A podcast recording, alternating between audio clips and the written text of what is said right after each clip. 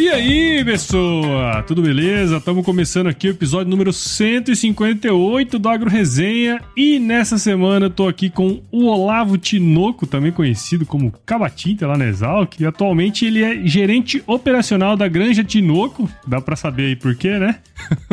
lá na Fazenda Santa Maria, no município de Guarantã, em São Paulo. O Olavo ele é formado em Engenharia Agronômica pela Exalc, além de ter estudado também por um ano lá na UC Davis, na Califórnia. Olavo, muito obrigado por participar aqui com a gente seja bem-vindo ao Agro Resenha Podcast, cara. Eu que agradeço, Prudence é, Paulo, na verdade, e obrigado pela oportunidade. Imagina, cara, que isso. Ó, e você que tá aí ouvindo, não perca esse bate-papo aqui, porque tá muito legal. Firma o golpe aí que nós já já estamos de volta. Você ouve agora Agro Resenha Podcast. Aqui, a porteira não tem tramela para quem busca se informar sobre assuntos ligados ao agronegócio. A apresentação, Paulo Ozaki.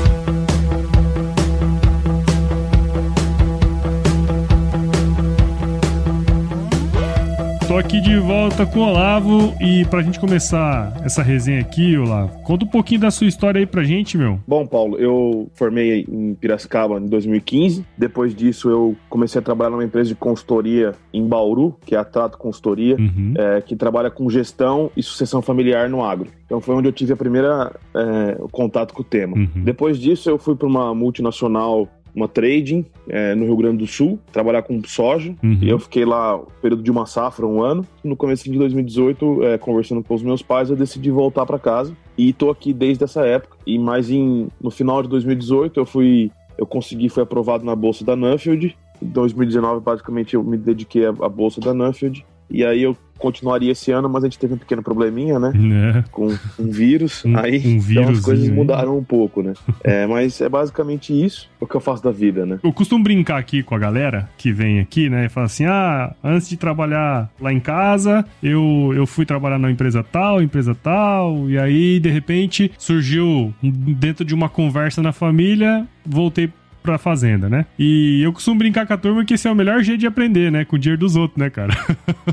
Porque Exato. a gente, é, enfim, comete os erros, aprende também como é, é, trabalhar, né, numa empresa e tudo mais. Eu acho que isso é interessante, né, cara? Antes do cara voltar de fato pra fazenda, de repente o cara tem uma experiência fora, né? Não sei se você enxerga dessa forma aí também. Não, eu concordo plenamente que tem que ter essa experiência fora, mas se você reparar até o termo que eu usei, eu falei assim, eu voltei para casa. Uhum. Eu não falei assim, eu voltei para assumir tal área ou fui contratado pela empresa da família. Sim. Às vezes, se eu fosse retornar há dois anos, quase três anos atrás, 2018, eu teria entrado de uma forma um pouquinho diferente. Uhum. Que é uma coisa que eu recomendo pro pessoal. Eu não simplesmente não caia de paraquedas no negócio da família, entendeu? Uhum. Já entre com algumas coisas pré-definidas. Eu acho que ajuda muito no, no, no processo de sucessão. Legal. Só pra gente conversar sobre isso, porque o último podcast que eu escutei de vocês foi de sucessão com o pessoal do Safras e Cifras. Uhum. Foi muito legal, por sinal. E ele até comenta, né, que não adianta você for forçar o herdeiro a entrar sem saber o que ele vai fazer. É um jeito que aconteceu, então não tem como voltar atrás, mas sem dúvida, só para concluir, a, a experiência de fora é fundamental. Eu tenho claro. certeza que, que você traz a sua visão, né? Você não Sim. fica só com a visão da família, então isso agrega pro negócio. E cria o que a turma tá chamando hoje de visão multidisciplinar, né? Porque, por exemplo, você tra trabalhou numa empresa que fazia sucessão, né? De alguma maneira, é. isso também te ajuda na volta para casa, né? Você trabalhou numa empresa que tradeava soja lá no Rio Grande do Sul. Querendo ou não, você aprendeu de negócio ali, né? De comercialização e tudo mais. Então tudo isso ajuda, né, cara?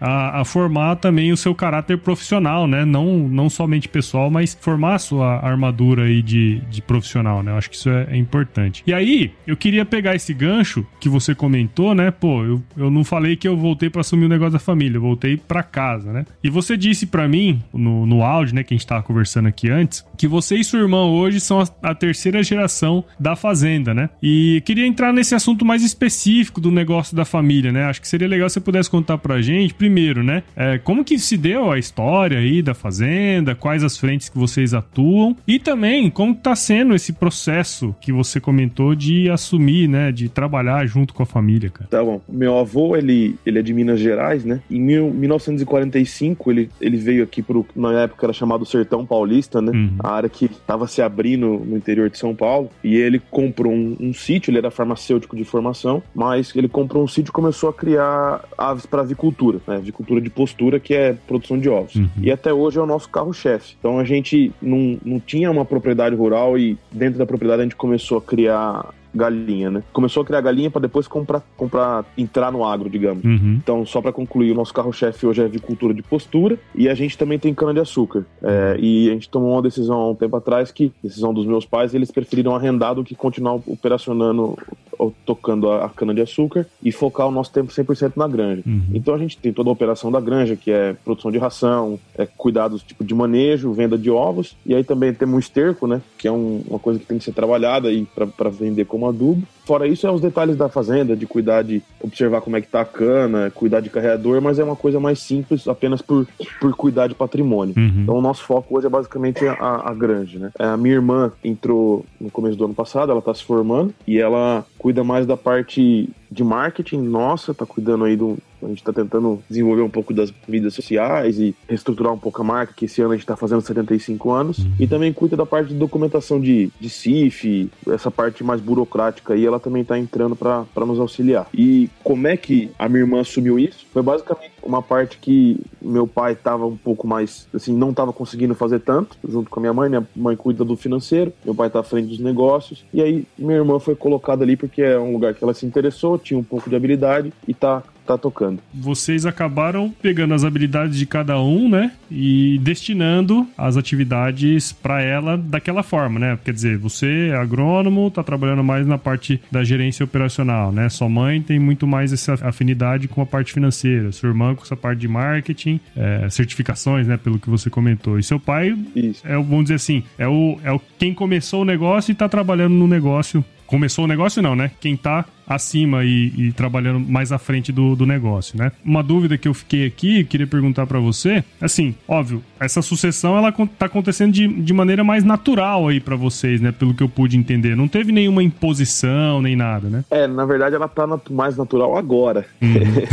Mas a gente tem um, consultor que nos ajuda nessa uhum. parte de sucessão. É, a gente tem consultas semanais que é nós um bate-papo do, do, nosso alinhamento que tem que ser feito. E foi o, a grande mudança mesmo, Paulo. E assim, eu sempre é, aconselho quando alguém vem conversar sobre isso é de ter um consultor, uhum. que é um cara que vai criar esse, esse ambiente, digamos, neutro para as conversas, ter uma, uma, pessoa de fora, porque é, às vezes é bem complicado, né? Você lidar com sucessão. No caso aqui, como o meu pai, ele não é o, assim, ele entrou de fora, porque como é da, a família, a fazenda veio, o negócio veio da família da minha mãe, uhum. meu pai entrou depois, então é mais delicado algumas outras coisas, etc. Até por conta de tradição do agro, essas coisas que às vezes tem um preconceito. Uhum. Então, o consultor ajudou ajudou bastante nisso. A gente engrenou mesmo agora durante a pandemia, que como não tinha muito o que fazer, a gente focou nisso de, de não, a gente tem que programar próximo, os próximos anos, os próximos, o futuro da nossa, da nossa propriedade, do nosso, do nosso negócio. É, eu acho que faz parte também um pouco disso que você comentou da sua irmã, né? De trabalhar mais o marketing, trabalhar mais essa parte das certificações, né? Tem muito disso também pro futuro, né? Afinal, sua irmã tá formando agora, pelo que você comentou, né? É, tá formando agora. Ela só falta entregar o TCC dela, então depois disso ela vai estar 100% com a gente. Legal. Eu acho que é importante porque é uma coisa que os consumidores daqui para frente vão exigir cada vez mais, né? Até uma pergunta que me surgiu aqui agora é justamente isso. Você comentou que, enfim, é, vocês trabalham com galinha de postura, né? Ou seja, vocês vendem ovos, né? Então, quer dizer, queria entender um pouquinho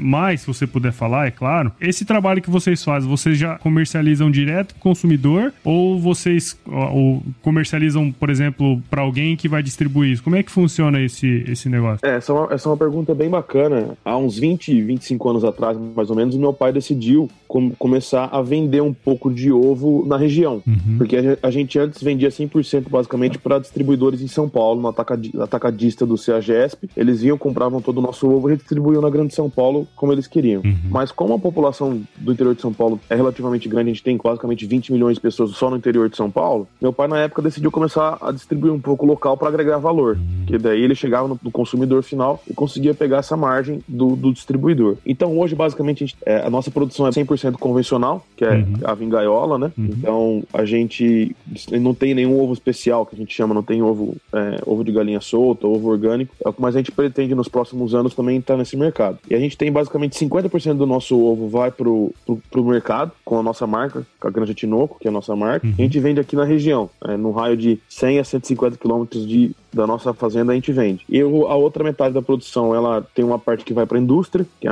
é, um ovo que ele é fora de mercado, ou ele é muito pequeno, ou ele é muito grande, ou o próprio ovo que ele tem uma, uma trinca que não pode ser vendido para o consumidor final. Uhum. Esse ovo vai para a indústria. E aí uns outros 40, 45% vai para os atacadistas de, do Rio de Janeiro, BH e São Paulo. Uhum. E aí lá eles distribuem como eles querem. Eu, eu quis fazer essa pergunta porque assim, eu acho interessante, é porque são poucos os produtos que a gente tem de fato o fazendeiro, né, o produtor rural, é, meio que à frente do, do consumidor, né? Tipo assim, é, o ovo é basicamente, você tira o ovo da fazenda, você faz aí todos os trâmites de transporte e tudo mais, mas é aquele mesmo ovo que sai de lá, ele é consumido pelo consumidor final, né? Assim como é com, com hortifruti e tudo mais. E vocês têm visto essa comunicação de vocês junto com o consumidor final? Como que vocês estão pensando isso? O que, que vocês estão enxergando? É, é muito difícil ainda no Brasil você ter uma marca de ovo convencional, né? Uhum. A gente tem um exemplo, a gente acho que pode, pode ser citado, a Fazenda da Toca, que é uma,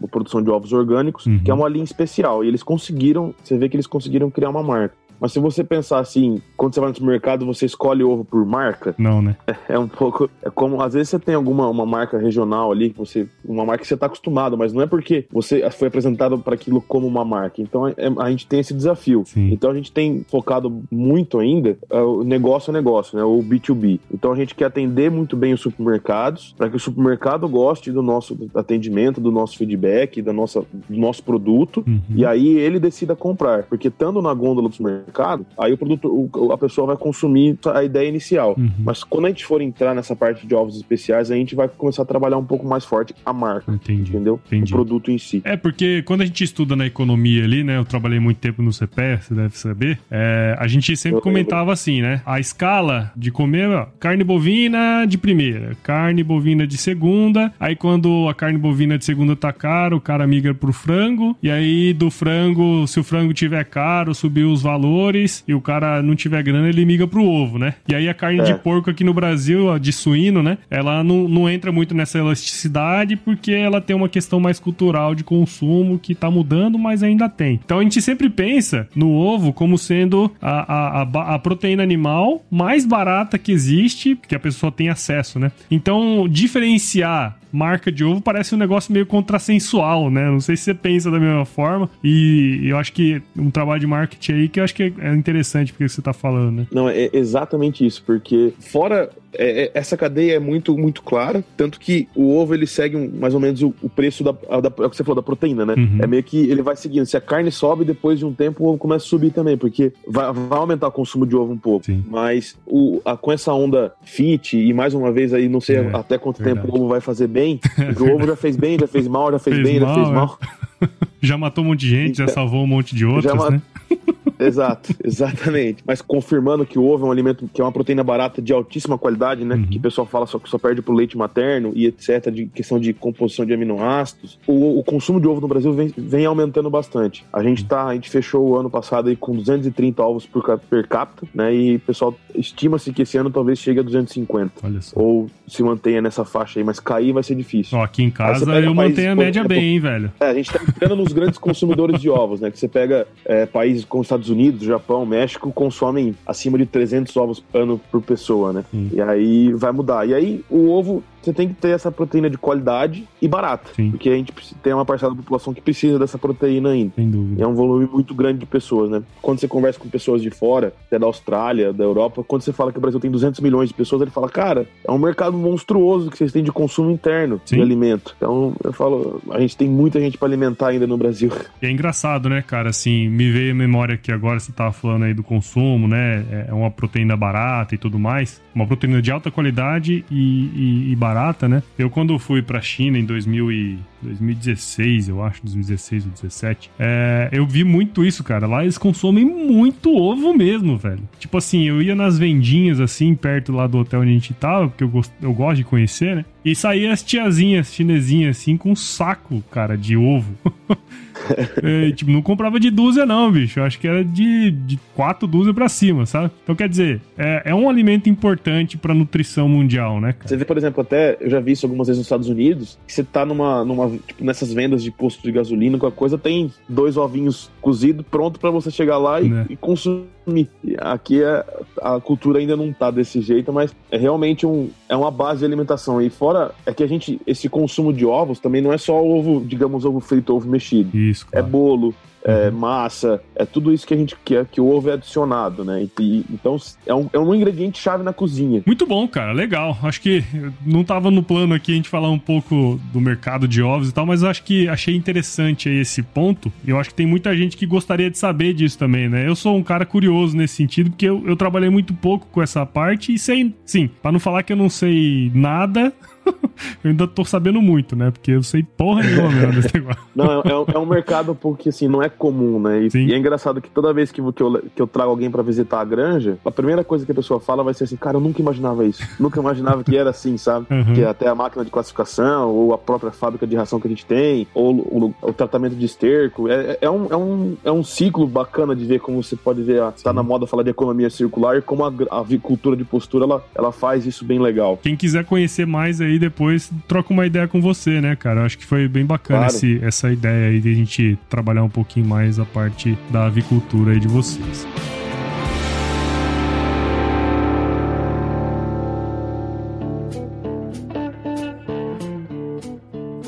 Eu queria ir para um outro rumo aqui, que eu acho muito interessante. Inclusive, a ideia da gente estar tá aqui batendo esse papo surgiu que algumas semanas atrás aí a gente conversou que você tava, você tá envolvido, né, na, na sociedade rural brasileira. E a gente tá trocando uma ideia porque você tá querendo fazer uns projetos novos lá e de repente a gente vai até trabalhar junto aí nos próximos meses. Mas eu acho que seria bacana, cara, é, se você pudesse contar pra gente um pouco mais sobre a rural e também como que a juventude, né, pelo que eu tô vendo, você tá entrando numa nova onda aí com, lá na, na, na rural. Eu acho que seria legal se você pudesse contar como que a juventude pode participar desse negócio aí. Claro, com o maior prazer. É, a rural, ela completou completou 100 anos é, ano passado, né? Ela foi uhum. fundada em, em 1919, basicamente por produtores de café e com o intuito de envolver o produtor rural brasileiro nas políticas públicas e nas decisões públicas em relação ao que se, que se é, compete ao, ao, produtor rural. Uhum. Então, durante todos esses anos, a Rural lutou e participou para as conquistas do agronegócio brasileiro. Então, é, em 2019, foi, é, a Teca Vendramini foi eleita como presidente, né, a primeira mulher a ser presidente da, da Rural, e ela está trazendo o que a gente chama, o que o pessoal fala lá, lá dentro, da tradição vanguardista, né, de sempre estar, tá, de honrar as tradições, mas sempre estar tá pronto para as mudanças. Uhum. E aí tem a, a Rural Jovem, que é um, um, departamento que eu fiz parte um tempo, e eles estão nessa parte de alinhar os jovens e de mostrar para os jovens como essas decisões, como o produtor deve se envolver para, assim, digamos, ajudar e ser responsável nas decisões que competem ao produtor rural. Uhum. Porque muitas vezes a gente fica alienado e tem, tem aquela uma, uma, frase do Martin Luther King que ele fala que o que preocupa não é o grito dos maus, mas o silêncio dos bons. Sim. Então é você, a gente está envolvido e o brasileiro muitas vezes não tem essa cultura de estar tá parte das decisões que competem ao setor ou a ele, né? Uhum. E a Rural faz isso, e o objetivo da Rural, da Rural Jovem é envolver as pessoas que um dia podem ser os tomadores de decisões lá na frente, apresentar e mostrar a, a voz do jovem, né? E aí, junto com isso, também tem o, o departamento de inovação que o Matheus Arantes está tá coordenando, e a gente está tentando criar essas coisas de, de, mídia digital e mostrar o trabalho que, que a Rural faz com tanta maestria. Uhum. E só para puxar um papo que a gente vai falar mais para frente da Nuffield, né? É, eu tive a oportunidade de participar da, do Comitê de Segurança Alimentar da FAO em Roma ano passado, e lá eu me envolvi com uma, uma iniciativa que chama Youth Alliance, né, Aliança da Juventude, que é focada em gente do mundo inteiro. Tem gente que da Europa, da Ásia, da África, da América do Norte, aqui da América do Sul, para a gente se unir e estar tá lá dentro da FAO para ver as decisões que são tomadas a nível mundial em relação ao produtor rural e como a, a juventude pode ser a voz e pode ser ouvida para as decisões que competem a ela como parte do agronegócio mundial, entendeu? Uhum. Como parte da agricultura. E isso é muito bacana. Não, você é, poder entender como funciona decisões a nível de ONU, entendeu? Como são tomadas essas decisões, como são criadas essas, essas recomendações. E a gente não tem nem ideia, né, cara? Como é, como é, que eu não tinha nem ideia o que era aquilo, como é que funcionava aquilo até ir para lá. Então eu acho que é um negócio bacana de se ver.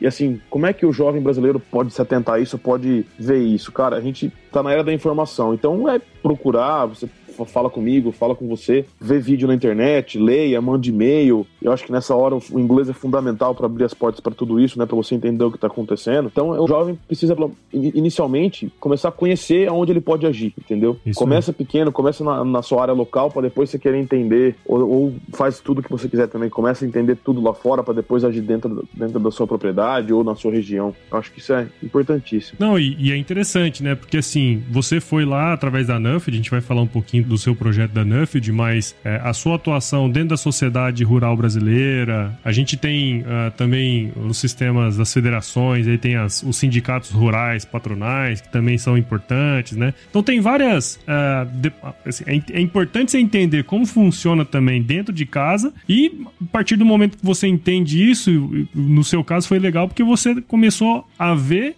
como se toma essas decisões fora do Brasil também a nível global, né, cara? Eu acho que esse é, é, um negócio interessante e, e, a juventude tem que estar tá cada vez mais nisso, né, cara? Porque, pô, os cabeça branca logo, logo, né, vai pro céu, né, cara? E a gente precisa tocar o barco aqui embaixo, né? Exato, e uma coisa que eu acho que foi muito legal nisso é, ver como as pessoas de fora enxergam o Brasil. Como é que elas enxergam? E foi engraçado que ano passado, se você a gente for pegar esse ano, a mesma, basicamente a mesma época, foi quando estourou aquela coisa da, da Amazônia, sabe? Sim. Que tava pegando fogo a Amazônia. E, cara, muita gente tinha certeza que o Bolsonaro tinha falado assim: queimem a Amazônia, uhum. entendeu? É, você fala, não, não é assim que as coisas estão acontecendo lá. Então, a gente tem que. Você tem que explicar muito do que está acontecendo. E uma coisa que é engraçado é que você vê que eles têm muito. Como a informação muitas vezes ela chega distorcida lá fora, eles têm medo do. Assim, não medo, mas eles têm muito receio do potencial que o Brasil já é, mas tem ainda mais de expandir a questão do, da agricultura. Uhum. Entendeu? É o medo da competição é um, mesmo, né? Exato, de como a gente, a gente é um gigante em produzir alimento de qualidade e barato e em escala, entendeu? Em volume volumes que em qualquer outro, qualquer outro país a gente, ainda, ainda tá muito longe, entendeu? Tirando os Estados Unidos e China, basicamente. Legal, cara, bacana. Acho que essa visão, essa visão mais global, né? Conhecer outros lugares, conhecer outras pessoas, outras visões, isso sem dúvida abre demais a mente da gente. E aí, eu queria fazer o gancho aqui pra gente falar da Nuffield, né, cara? Porque você é bolsista desde o final de 2018, né? Início do ano passado. E aqui Isso. no podcast eu sempre trouxe muitos bolsistas da Nuffield. Porque, primeiro, porque eu gosto pra caramba da Nuffield? Eu acho incrível o trabalho é, em rede que se faz no mundo inteiro, né? E é legal também para as pessoas que estão escutando a gente aqui entenderem o que é a Nuffield e de que maneira que é possível participar também, né? Porque abre-se as inscrições, você tem é, a possibilidade de ser um bolsista também se você tiver um bom projeto. Então acho que seria legal se você pudesse contar pra gente um pouco dessa sua experiência, né? Apesar dos problemas que tivemos agora em 2020 e também sobre a pesquisa aí que você está realizando. Quando você vê o, o projeto, né, da bolsa, você fala, cara, é muito bom para ser verdade. Uhum. Eu vou ganhar uma bolsa para visitar o mundo inteiro sobre, sobre agricultura, visitar produtor rural no mundo inteiro, e depois eu tenho que escrever, e é isso. Cara, é como isso. assim? Então, mas é isso mesmo. É uma experiência única. Eu viajei por 13 países é, e conheci todo tipo de produtor rural, uhum. desde produtor de ostra na Irlanda a um cara que cria ovelha para lã na Austrália. Então, uhum. você tem um, um escopo muito grande. Você, isso vai devagar, mas você começa a ver o que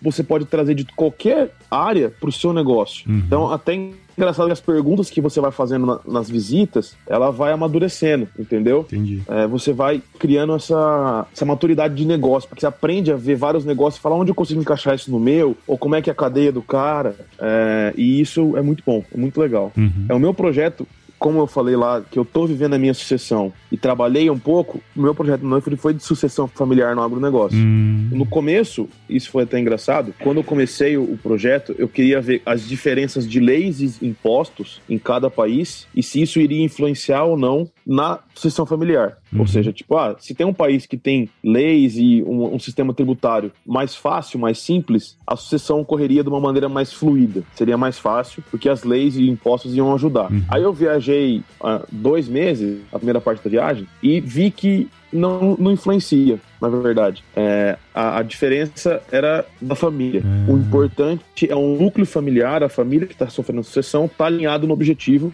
de superar os obstáculos da sucessão familiar. Afinal, gente é gente, né, cara? em qualquer lugar do Exato. mundo, né? Então, se, se, o país tem uma, uma lei mais rígida e um sistema tributário mais pesado, não impedia das pessoas fazerem a sucessão, quando uhum. a família queria fazer a sucessão. Então, meu objetivo é tentar foi na segunda parte da viagem, é ver como as pessoas conseguiam esse alinhamento, uhum. esse alinhamento familiar para poder fazer a sucessão. E uhum. quais eram as flores que faziam essa diferença. O primeiro, com certeza, é a comunicação. Uhum. Mas muitas das vezes o outro fator é, é algum, algum agente externo ou algo que vem de repente. Por exemplo, a morte de alguém e que causa fazer, querer fazer a sucessão, um, uhum. alguma crise, uma crise econômica, uma, uma seca, algo que atinge o negócio que seja que dá esse start, digamos, que seria, vamos fazer uma analogia, a pedra no lago. Quando a pedra cai no lago, que forma as ondinhas, é aquilo que, que cria o movimento. Uhum. Mas, assim, a chance de uma família conseguir uma sucessão muito bem feita através de um estressor desse é mais difícil quando o pessoal senta e decide, e isso eu acho que tem que vir muito do, do patriarca do, ou da matriarca, quem tem o, os bens, fala, não, eu quero garantir que a, meus herdeiros, meus sucessores tenham um bom negócio, e aí ele faz isso com calma, uhum. entendeu? Com calma e pensado. Eu acho que isso é uma grande diferença.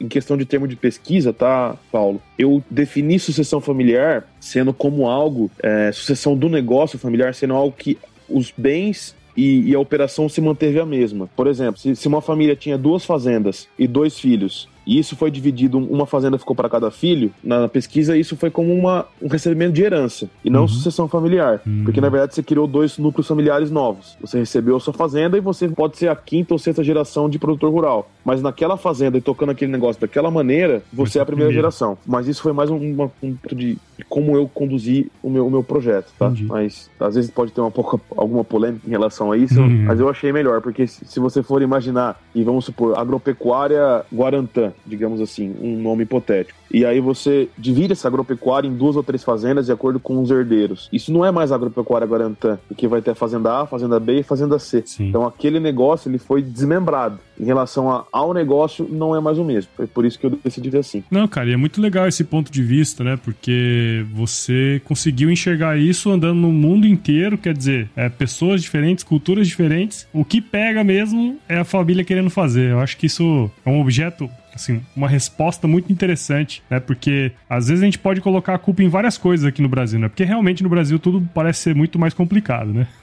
Taxa, é imposto, é lei, o caralho, tudo, né? E quando na verdade, se você se partir da família fazer isso de uma maneira estruturada, quer dizer, a, a possibilidade de dar certo é muita, porque no mundo inteiro é assim, né, cara? Então, acho que esse é um insight Exato. bem interessante aí pra, do, da sua pesquisa. Né? Uma, só para falar de um, de um caso que eu vi na Inglaterra Inglaterra, que foi muito legal, que era uma propriedade relativamente pequena, e eram o pai e três filhos certo? Uhum. E eles decidiram ficar juntos. Falaram, não, a gente quer trabalhar os três irmãos aqui com você. Mas com eles tinham ovelha para carne um pouco de agricultura e um pouco de pecuária. Uhum. Só que com o que a gente tem hoje, a gente não consegue viver as quatro famílias dessa propriedade. Então, claro, o que a gente tem que fazer para que os quatro possam trabalhar juntos? E aí eles começaram um projeto de, de avicultura de postura, de galinha livre de gaiola, etc. Uhum. E começaram uma produção de leite de cabra. Dois negócios mais intensivos para poder viver os quatro juntos. E isso, isso eu achei muito legal, legal. que é um, um, exemplo muito bacana. Assim, não foi por conta do tamanho do negócio que eles não, não ficaram juntos, entendeu? Uhum. Eles decidiram aumentar para poder ficar junto. Isso eu acho muito legal. É, realmente o sentido de propósito de estar tá fazendo aquilo tudo e, e, também acho que tem muito do de valorizar a história do negócio também, né, cara? Exato. Legal. E, cara, aqui a gente sempre tem uh, uma pergunta dos apoiadores, né, Olavo? A gente tem um grupo uhum. de, de pessoas aqui que apoiam o podcast financeiramente. E aí, sempre quando eu vou trazer uma, uma pessoa nova aqui, eu mando lá no grupo e o pessoal manda a pergunta, né? E aí, acho que caiu muito bem aqui com o que a gente tá falando, que o Alexandre Zeni, ele é lá de Taubaté, em São Paulo, ele fez uma pergunta interessante, né? Falou assim: ó, muitas vezes o herdeiro tem vontade de assumir os negócios da família, mas muitas vezes não tem a competência, né? Eu acho que não é o seu caso aí, mas é, dentro das suas experiências aí que você já rodou, tanto no Brasil como fora, como que procede nesse caso, cara? É, obrigado pela pergunta, Alexandre. É, mas eu acho que competência ou tá pronto, eu acho que o cara para assumir ele nunca vai estar. Tá. Uhum. É aquele papo que a gente tava falando antes de, de filho, né? Você nunca vai estar tá pronto. Você é. tem que assumir do jeito que você conseguir, né? Na verdade, mas você pode se preparar o máximo possível. Eu acho que a experiência externa que nem a gente tava falando é fundamental. É, hoje em dia tem curso online, tem muita coisa que você consegue trabalhando no negócio, você consegue assumir, você consegue aprender, você consegue é, se desenvolver pessoalmente. Uhum. E cara, uma coisa que me impressionou fora do Brasil é que muitas das pessoas elas tinham experiência fora antes de assumir o negócio da família, mas não necessariamente eles tinham formação no agro, uhum. sabe? Por exemplo, um cara, ele foi ser mecânico. Ele trabalhou numa indústria de carro. Ele era profe... a, a, mulher era professora, professora de primeiro de primário. Olha o cara, ele era advogado. E aí ele voltou para assumir o negócio da família como do agro. Então eu acho que é, o principal é você pegar o que você acredita das suas competências, que seus pontos assim são mais fracos, tentar desenvolver isso e aprender com quem tá, tá, tá tocando o negócio da família hoje em dia. Claro. Porque o principal, que é uma, uma dificuldade imensa que eles têm na Europa hoje em dia, é de manter o jovem no negócio. Lá tem diversos fatores em relação a. Lá o, o dono da fazenda tem um trabalho muito mais físico que o trabalho do Brasil. Uhum. O cara, o dono da fazenda tem que acordar cedo para ordenhar, o cara tem que colher. Aqui no Brasil, a gente, por outros fatores econômicos e sociais, a gente consegue é, ter uma mão de obra que faça isso pra gente, a gente fique mais na parte de administração e gestão do negócio. Mas aprende com quem tá em cima e vá pegando a informação o máximo que você puder. Uhum. Escuta podcast, curso, e eu acho que é isso. É, eu acho que não tem receita mesmo, né? É, na verdade, o principal ingrediente, se a gente fosse colocar no topo do bolo, seria a vontade mesmo de querer fazer, né? Eu acho que Exato, se o cara que... vontade, qualquer obstáculo. Se o cara tem vontade, ele consegue, cara. Isso aí. Ele vai, ele vai conseguir. Ô, Olavo, Cabatinta, muito obrigado, cara. Pô, foi um puta bate-papo legal aqui. Tenho certeza aí que os nossos ouvintes, quem tá escutando a gente aqui agora, é, pôde aprender bastante aí com a sua experiência, ainda que breve, né? Porque nós somos todos jovens, jovens, né? Exato. Mas eu acho que tem algumas coisas super legais que você trouxe aí pra gente e quem estiver escutando aqui, com certeza, em algum momento vai tirar algum insight site e vai ajudar aí as pessoas que estão nos escutando, cara. Então, muito obrigado por seu tempo e, cara, parabéns demais aí pelo seu trabalho, viu? Paulo, eu que agradeço, foi um bate-papo muito bacana, é, e eu acho que um, a Nuffield, ela faz isso, ela, o, a questão da reciprocidade, né, toda essa experiência que eu tive e, e conquistei, o, objetivo principal agora é contar sobre isso. E você claro. me, me, deu essa oportunidade, então muito obrigado. É, obrigado pessoal que tá ouvindo aí, fiquem à vontade de me contatar, eu acho que o jeito mais fácil de, de falar comigo pode ser através da Nuffield, uhum. tem os informações de contato na Nuffield lá e a gente sempre está à disposição para conversar sobre qualquer assunto. E obrigado mesmo. Obrigado pela oportunidade de contar um pouquinho da minha história. Imagina, cara. Eu que agradeço. Você falou aí que o pessoal pode te encontrar lá pela Nuffield, mas tem rede social, alguma coisa assim que o pessoal pode falar direto com você aí? Ah, eu tenho. Eu acho que a rede social que eu mais uso tem o LinkedIn, né? Se for algo uhum. mais formal, se quiser, uhum. que é o uhum. Olavo Queiroz Tinoco, Olavo com dois L's. E o Instagram. Né? O Facebook eu não uso muito e às vezes pode demorar para me encontrar, mas o Instagram é Olavo com dois L's underline de novo. Uhum. Tô à disposição lá. É isso aí então, cara. Agora vamos pro que realmente importa nesse podcast aqui, viu, Cabatito? Que é o nosso quiz, cara.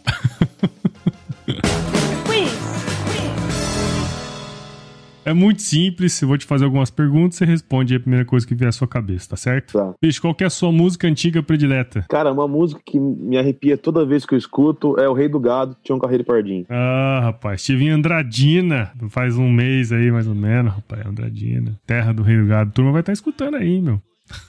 Cara, é uma música que eu acho muito legal a história. É, e assim, toda vez eu, eu, eu, eu, imagino a cena, sabe? Então eu acho muito legal. Ele batendo o pé assim, saindo poeira, né? Hã? Exato. Tomando, pagando a pinga com dois cruzeiros, né?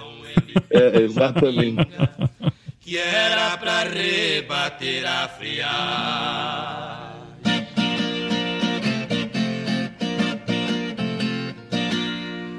Levantou a almofadinha e falou pro dono: Eu tenho uma fé quando um caboclo que. E cara, qual que foi o lugar mais legal que você já visitou? Sei que foram muitos aí, hein? Vai ter que escolher um, cara. Tem que escolher um. eu ia falar um lugar no Brasil, mas eu acho que por conta da NUF, etc., é Austrália. A Austrália é um país que eu acho que o brasileiro não sabe o quanto a gente pode aprender com a Austrália em relação à agricultura, etc. A gente fica muito focado, às vezes, nos Estados Unidos, Os Estados Unidos é grande, os Estados Unidos, mas a Austrália foi um país que, que me impressionou. Legal. Fica aí a dica para visitar a Austrália. E na cozinha, bicho, qual que é a sua especialidade, cara? Vem falar que é comer, não, hein, meu?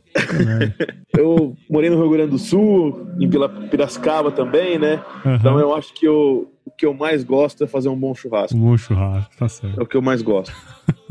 Bacana. E, cara, se você se encontrasse com o seu eu de 17 anos hoje, qual seria o melhor conselho que você se daria? Cara, é, não tenta prestar administração, vai direto para Exalc que você vai ser mais feliz. vai prestar agronomia, que é siga o seu sonho e preste agronomia mesmo. Legal. Mas viu, tem uma coisa muito interessante, né? Eu, eu escuto um podcast aqui do Luciano Pires, é o Leadercast, né? E várias vezes ele comenta que, sim, se você tiver em dúvida em alguma coisa, presta administração, que isso vai te ajudar a ter uma visão mais genérica das coisas, né? E eu tenho uma comigo, cara, que, beleza, acho que administração é um bom curso, mas se você te gostar só um pouquinho, assim, só um pouquinho de biologia, eu falaria biologia, né? Um pouquinho de matemática, eu falaria pra turma prestar agronomia, sabe? Porque cara, agronomia tem tudo, velho. Acho que até mais do que administração. E isso é uma. abre demais a cabeça da gente, né, cara? Eu acho exatamente isso que você falou. Tipo, todo mundo que fica fala, cara, presta agronomia. Tem economia, tem máquina, tem é? biologia, tem tudo que você quiser tudo, lá dentro. Cara. Entendeu? Mas uma coisa que eu venho escutando hoje em dia, que é um negócio que eu não tenho informação ainda, e até uma, fazer uma pergunta para você. Hum. Uma coisa que. Essa, essa, essa nova onda que o pessoal fala que não precisa de faculdade, é. que, tá, que tá vindo aí, não é que não sei se você está escutando isso, muito por parte de empreendedorismo, o pessoal vem falando isso. É um negócio que ainda não tem opinião formada e eu gostaria de, de escutar o que se fala, porque eu sou meio suspeito de falar de, de não fazer faculdade. É, eu acho assim, cara. Quem não fez Exalc, né, tem talvez. No nosso caso, por exemplo, eu, eu não consigo falar pelos outros. Eu não conseguiria, não conseguiria não. Eu não ver, como é que eu vou responder isso? É uma pergunta difícil, bicho, porque eu sou um dos caras que, se minha filha virar pra mim e falar, pai, eu não quero fazer faculdade, eu não vou falar pra ela, beleza, então não faz. Entendeu? Eu, eu não vou forçar ela a fazer, não. Tá. Pensando eu hoje como pai, tá certo? Agora, para mim, a faculdade foi extremamente importante por dois motivos. O primeiro, porque eu saí de casa. Eu morava em Mato Grosso e fui estudar lá em Piracicaba. Então, para mim, foi uma mudança grande e do ponto de vista pessoal, isso é ótimo. E segundo, cara, porque a universidade te dá um universo de coisas pra você aprender, especialmente na agronomia. E especialmente na Exalc, no meu, no meu caso. Então, assim, se fosse por mim, a faculdade ela foi extremamente importante, né? A universidade, estar lá na escola, para mim foi super importante. Eu não trocaria isso por nada. Agora, é, pensando na, na, minha filha, né? Se ela virar para mim e falar um dia que, sei lá, ela não quer fazer faculdade, porque, enfim, por N motivos, eu não, não vou ser contra, entendeu? Então é muito complexo, assim. Eu não sei te dizer também. para mim foi muito bom e eu não tive experiência em outros lugares para saber se foi ruim ou não. Eu tenho amigos, por exemplo, que fizeram agronomia em outras faculdades e falavam para mim, cara, dava muito bem para ter feito uma faculdade EAD, tá ligado? E tá trabalhando ao longo da faculdade. Então, é complexo, bicho. Eu não, eu não, sinceramente, eu não tenho opinião formada também, mas a minha visão é essa. Para mim, foi super importante, não trocaria por nada, mas se minha filha é, quiser um dia não fazer faculdade, também não vou me opor, sabe? Então é mais ou menos isso. Legal, legal. Mas é, é interessante. Isso é uma discussão que a gente sempre tem é, nos grupos aqui do Agro Resenha tudo mais. O pessoal às vezes coloca isso, né? Até pouco tempo atrás, um, um hater aí me mandou uma mensagem, né? Sempre tem, né? Eu coloquei lá. O que, que eu tava falando? Ah, eu, eu, abri a caixinha de pergunta lá no Instagram. Aí me mandaram uma pergunta assim: ah, o que, que você acha de quem faz agronomia EAD? Eu falei, cara, para mim, quem faz a faculdade é o aluno. Ah, deu uma resposta que realmente. E outra, né? Quem faz? A pergunta foi de quem faz, né? Falei, meu, cada um tem a sua limitação, né, bicho? Aí veio o hater lá pra mim e falou assim: É, você é o típico do. Como é que é? É o típico isentão. né? Quero ver o, o dia que você tiver um, um, uma, um filho que o, o, o médico fez o medicina EAD. Eu falei, cara, Primeiro que eu não visto o sapato dos outros, né? Quem faz agronomia EAD tem seus motivos de fazer agronomia EAD. Então, eu não visto o sapato dos outros. E segundo, bicho, que dependendo da faculdade que você for fazer, é melhor fazer EAD mesmo. Que às vezes tá lá uma bosta. Falar isso, eu quero que É, é, muito a faculdade que o cara faz, sabe? É, é. O cara que faz a faculdade, o cara que pega as experiências. Eu, eu, concordo com você que a Exalc foi um negócio, um divisor de águas em relação a sair de casa, a enfrentar desafios e pegar esse universo que, que tem. E fora a rede de contatos que a gente cria, né? Isso. E por, por estar lá dentro. Mas concordo plenamente com você, cara. Cada um, cada um veste seu sapato. É, eu não consigo vestir o sapato dos outros, nem a pau. E nem quero. Mas, cara, muito bom. Antes da gente terminar aqui, eu sei que você é um ouvinte de podcast, queria saber como que você ficou sabendo de podcast, como que você conheceu a mídia, cara? Cara, eu acho que eu não sabia, mas o podcast é relativamente algo antigo, né? Isso, é, Ele... 2004. Então, tipo, eu lembro que, sinceramente, acho que a primeira vez que eu fiquei, escutei a palavra podcast foi é, quando eu comprei um iPhone e vi lá o aplicativo podcast. e li aquilo e falei, cara, o que, que é isso? Sabe?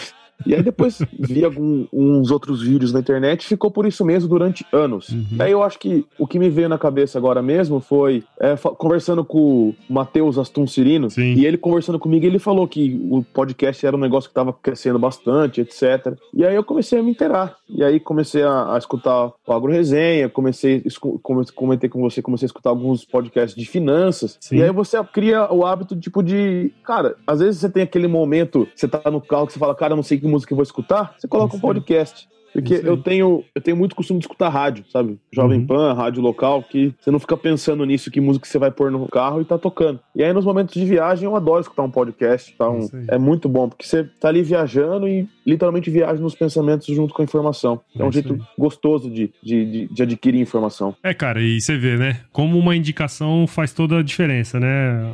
O Matheus Aston Cirino aí, que já foi, já participou aqui do, do podcast o Carreirinha, né? Ele é. te deu essa dica, você tá agora escutando, né? E, e, as suas viagens são mais produtivas. Então eu sempre falo pra turma o seguinte: se você gosta da agroresenha, cara, você não precisa ser padrinho aqui, dar a grana para mim. Acho que isso é. Quem quiser, eu acho que é super bem-vindo.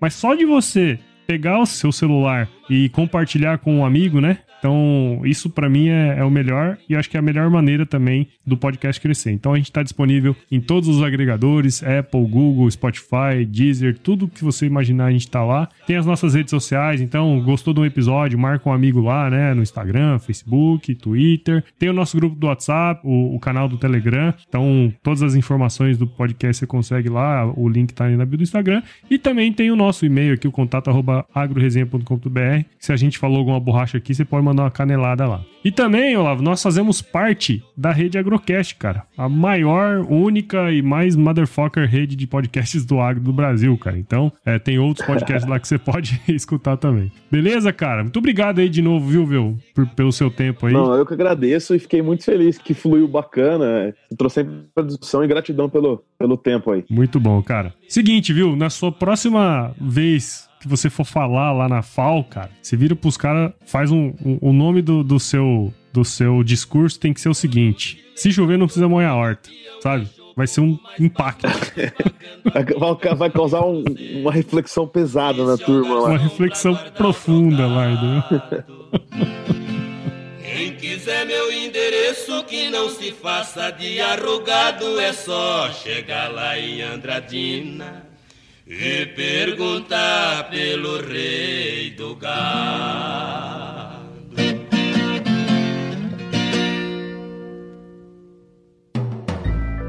Mais um produto com a edição Senhor A.